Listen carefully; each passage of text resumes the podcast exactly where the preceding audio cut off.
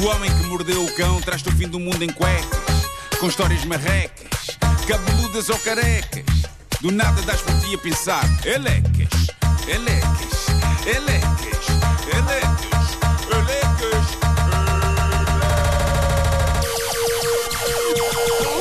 O homem que mordeu o cão traz-te o fim do mundo em cuecas.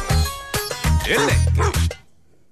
Título deste episódio: Nudez e Terror, que até estala. Tumba. Isto hoje vai ser preenchido apenas por uma história. É uma história soberba, deixada por um ouvinte nosso no Reddit do Homem que Mordeu o Cão. Convém lembrar que o Reddit do Homem que Mordeu o Cão está fulgurante, é um lugar de encontro e partilha para fãs desta rubrica. Histórias fascinantes da vida real têm sido deixadas lá. Podem ir a Continua a ser a comunidade, ou das comunidades mais. Continua, eh, continua. Está, está- está vibrante, está vibrante. Uh, Reddit.com e depois procurem por HQMC. Uh, esta é das minhas favoritas de sempre. Foi largada por um ouvinte cujo nome no Reddit é Itchy Maybe 6108. Ah, que só. Mais um esplêndido nome automaticamente gerado pelo Reddit. Uma coisa gira é a maneira como os ouvintes que deixam histórias no Reddit do Homem que Mordeu o Cão já se tratam por colegas. É quase como se aquilo fosse um emprego. Reparem no que ele diz. Depois de ouvir a história do nosso colega, em que a sogra se enroscou nele pensando que era a filha dela, lembram-se dessa? Yeah. Ah, foi ótima. Para quem não ouviu, vasculhe. Ah, isso lembrou-me. Vasculho Palmeirim. Ah, isso lembrou-me, diz ele, de uma história que aconteceu comigo, neste caso com o pai de uma ex-namorada, e felizmente ele não se enroscou em mim. Não se enroscou, mas devo dizer-vos que isto é excelente, excelente material, malta. Preparem-se. Ele diz que tinha 16 anos, a namorada tinha 17, andavam na mesma escola, mas em turmas diferentes. Havia um dia em que ambos tinham aulas de manhã e logo a seguir escapuliam-se para a casa dela para rebaldarias várias. Uh, a mãe trabalhava numa confeitaria, chegava ao fim da tarde. O pai, diz ele, nunca soube o que ele fazia, sabia era que fazia horário repartido. Mas uh, a namorada dizia-lhe que ele nunca vinha à casa, o pai nunca vinha à casa porque fazia horas extras e ainda tinha um terreno com hortas e animais do qual o senhor ia cuidar. Diz ele então, um certo dia, depois de uma manhã intensa de aulas, tivemos os dois a tarde livre e decidimos levar a cabo o nosso ritual de seguir juntos até casa dela para almoçar e ficarmos por lá durante a tarde. E assim foi, saímos da escola, fomos a pé para a casa dela, que ainda eram uns bons 20, 25 quilómetros, eh, 20, 25 minutos a caminhar. Bolas, assustei-me. não, dá- quilómetros atenção. não dá- não dá para rebaldarias. Mas já quando és dá. adolescente e as hormonas estão aos saltos, tu andas 25 km. Ai, andas, andas e fazes. Sim. coisa- Até andas mais o a Então não é? Bom, chegando à casa dela, almoçamos. Bragança, estás aonde? Vila Real de Santo António. Estou a caminho. Não faz mal. Chegando à casa dela, almoçamos e depois de ter, de ter o bucho cheio, fomos para o quarto da minha namorada levar a cabo rebuliços e cambalhotas. É assim que ele define rebuliços Parece o e nome de uma banda. É, Rebuliços e Não, não, não. É nome de uma empresa feita na hora. é, rebuliços e cambalhotas mudanças. Quer fatura? Ah, normal, diz ele, visto que estávamos na flor da idade e com as hormonas aos saltos. Logo a seguir ao almoço, atenção, é tramado por causa da digestão, não é? É. Ah, cambalhotas e nadar. Capaz da pessoa ter uma paragem de digestão. Ah, bom, lá estavam eles nas reboletas, não é? E diz ele, tudo corria às mil maravilhas, até que ouvimos um portão a bater. Ficámos os dois estáticos na esperança de que aquele barulho tivesse sido o portão da vizinha, e é então que ouvimos uma chave a entrar na fechadura. Tenho um mini ataque cardíaco, levanto-me a correr, pego na roupa e meto debaixo do braço esquerdo, enquanto com a mão direita seguro nas sapatilhas e, ainda sem saber o que fazer, escondo-me atrás da porta do quarto. A minha namorada fica deitada na cama a fingir que está a descansar, enquanto eu fico todo nu atrás da porta. Isto pode correr tão mal. é? Clássico. Isso tem tudo para Clássico Hollywood. Tão mal. Conta tão mal. mais, conta. Ouço a porta a abrir e ouço os passos cada vez mais perto, até que ouço uma voz masculina a dizer: Então, estás doente? Ao que a minha namorada responde: Não, estava só a descansar um bocadinho porque me estava a doer a cabeça. Percebo, diz ele, que se trata do pai dela. E neste momento todo eu sou adrenalina. Ouço-me a mexer um saco de plástico e a dizer o seguinte: E esta frase é incrível. Olha, já trouxe o rodapé para pôr aqui na porta. De todos os sítios possíveis. Meu Deus. Esse foi o dia em que o pai quis trabalhar no rodapé da porta. Neste ponto, o nosso ouvinte faz um enquadramento que eu considero útil a esta situação, diz ele, e penso que neste momento super emocionante da ação, aquilo que todos queremos é uma explicação sobre soalhos, mas diz ele, eh, eles tinham posto chão flutuante no quarto dela, então havia um ligeiro desnível entre o chão do quarto dela e a tijoleira do corredor. Está explicado, está explicado. E o terror aumentou nesta história, obviamente. Diz o nosso ouvinte, Atenção, ouvinte. eh, ouvinte, diz- ouvinte estava ouvinte nu, nu, com, com a roupa debaixo do braço e os sapatos na outra atrás de uma porta. Enquanto ele vai à cozinha pousar as coisas, ela aproveita para se vestir, sai do quarto e vai para a sala. A casa deles era pequena, então eu conseguia ouvir tudo o que faziam e diziam perfeitamente. Começo a ouvir a voz cada vez mais perto e apercebo-me que o sacana do homem está-se a preparar para colar o tal rodapé. Ai, meu. Mas tinha de ser agora, pensava eu, num misto de tensão e receio, diz o nosso ouvinte. Os momentos que se seguiram foram os mais intensos que eu me lembro de viver.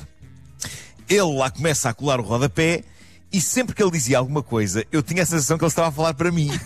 Quase que sentia a vibração causada pelas cordas vocais dele sempre que ele falava. Acho que é bom relembrar, diz o nosso ouvinte, que ele não sabia da minha existência e estávamos ali separados por uns 40, 50 centímetros. Pá, se isto me acontecesse, eu acho que a da altura esquecia-me que ele não estava a falar comigo e acabava denunciado por lhe responder: Aham, Mas diz-me uma coisa.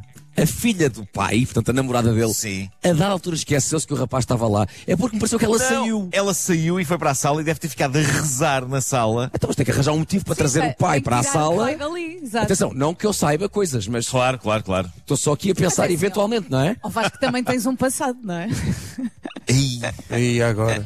Agora é que foi. Depois conto-vos uma de microfone. Mas especialmente o plano dela era se ele encontrasse o, o rapaz nu, ela se calhar dizer: Ai, credo, um homem nu no meu quarto. De onde é que ele veio? Que é esta pessoa? Nunca vi na minha vida.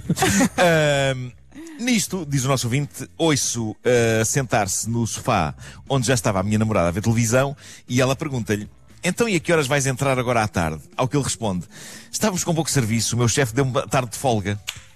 Bravo. Diz ele, caiu-me tudo neste momento, não The sabia o que fazer. thickens. Devia estar ali há uns bons 20, 30 minutos, mas ele já tinha assistido à colagem de um rodapé. Ah, diz ele, fico em pânico a tentar perceber como me vou livrar desta situação. Percebo que a minha única escapatória seria sair pela janela, que tinha a persiana ligeiramente aberta. Embora não fosse o ideal, era a única maneira que eu tinha de sair dali sem ser visto. Fiquei a ponderar durante um tempo, a tentar idealizar o plano perfeito, porque sair pela janela era só meia missão. Depois ainda tinha de me vestir e avançar pelo muro da casa deles para estar a salvo. Isto de repente parece um filme de ação, não? Parece uma cena do Rambo. E um dos vizinhos também podia começar aos gritos. Também, é? também podia ser. Assim que decido avançar, quando tento fazer o mais pequeno movimento para me começar a aproximar da janela, algo em mim estala. Ei. Deu um jeito às costas. Saiu de mim um som, diz ele, consideravelmente alto, e percebo que, se me mexer mais, mais estalos vão acontecer. O facto da casa ser tão pequena implicava que um simples estalo corporal fosse ouvido quase na casa toda. Gosto de pensar que ele disse assim baixinho. Caramba, Foi o suave flutuante. que é isto? suave flutuante. Eu com 16 anos não estalava muito, eu acho que os estalos vêm com a idade, não é? Vocês estalavam muito? Eu Não? sei, nem, Marcos não estava a contar com essa nem consigo desculpa. perceber. Mas não sei. Diz ele, não tinha outra opção a não ser ficar ali e esperar que algum santo me ajudasse. Fiquei ali atrás daquela maldita porta e posso garantir-vos que foi nesse dia que eu percebi o sentido de tédio. posso dizer-vos que a minha namorada e o pai tiveram a oportunidade de passar um tempo de qualidade como pai e filha, no qual eu me senti incluído, dada a proximidade física entre nós. Eles viram um filme inteiro, depois o pai dela foi fazer o lanche para eles e eu ali especado sem me poder mexer. Atenção, especado e nu. Convém referir este Exatamente. ponto. Agora vem a minha parte favorita desta narrativa. Claro, que não, não estando lá, Porque- mas durante o tempo em que o pai foi à cozinha fazer o lanche, o Aparente- rapaz nunca conseguiu vestir-se e discretamente sair. Epá, aparentemente a casa era muito pequena. Ah, E ela não podia lá fechar a porta. Para ele estar mais Isto agora é tudo muito fácil. Pois. A mim cheira-me que a miúda estava a gozar o prato. Exato. calhar. Cheira, cheira. Depois da adrenalina baixar e o tédio começar a instalar-se na minha mente, comecei a tentar arranjar maneiras de o combater. Lembro-me de a certa altura, isto é fabuloso, lembro-me de a certa altura estar com a boca tão perto da porta que ela começou a embaciar. Uma porta de madeira envernizada. E então comecei a fazer desenhos com a ponta do nariz. Isto é incrível. criativo é. Ah, Ai, desespero. Mas sempre que me empolgava e tentava expandir a minha veia artística, algo em mim instalava. Esta pessoa estala muito. Estala É muito. crocante. Tinha que parar. Este rapaz cro- cro- croca muito. Ah, mas, mas eu adoro que de repente ele tenha pensado que depois de embaciar a porta, fazer arte usando o nariz como pincel era uma opção viável de entretenimento. Bom, Imagina, depois. corta para entrevista daqui a muitos anos. então como é que começou a sua arte de Ora bem, pintar coisas ah, com a de ponta do facto eu nariz? estava atrás de uma porta, todo nu. Ah, diz ele, depois de umas longas e infernais três horas, finalmente ouço a dizer à minha namorada que ia buscar a mãe dela ao trabalho. Três horas.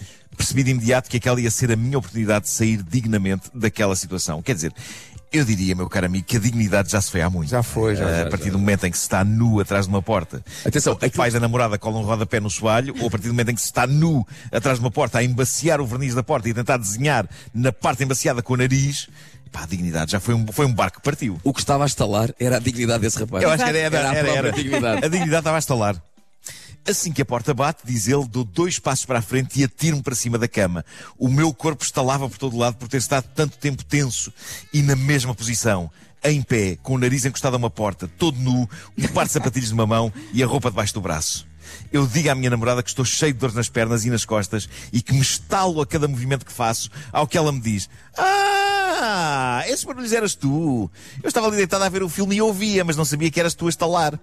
A descontração desta namorada é incrível Eu mesmo. estou como o Vasco, ela estava a gozar o prato. Estava a gozar o prato, Claramente a fortemente. gozar o prato. Posto isto, vesti-me, diz ele, e pus-me a andar dali para fora antes que eles voltassem e eu tivesse de ficar até à manhã seguinte atrás da porta a fazer desenhos com o nariz.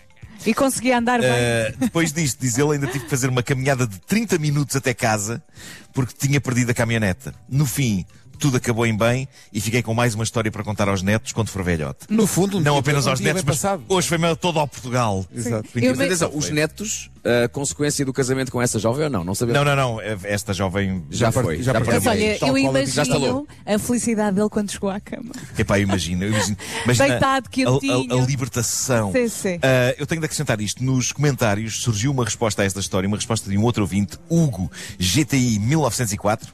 Diz o Hugo: Estive numa situação similar, mas eu saltei mesmo da janela de um primeiro andar. Ao contrário de ti, o pai dela sabia efetivamente que eu existia e não me gramava nem à lei da bala, o que me dava a certeza de que, se me apanhasse, me enchia de porrada de tal maneira que ainda hoje, passados 20 anos, eu sentiria as mãos dele a partir-me todos os meus ossos.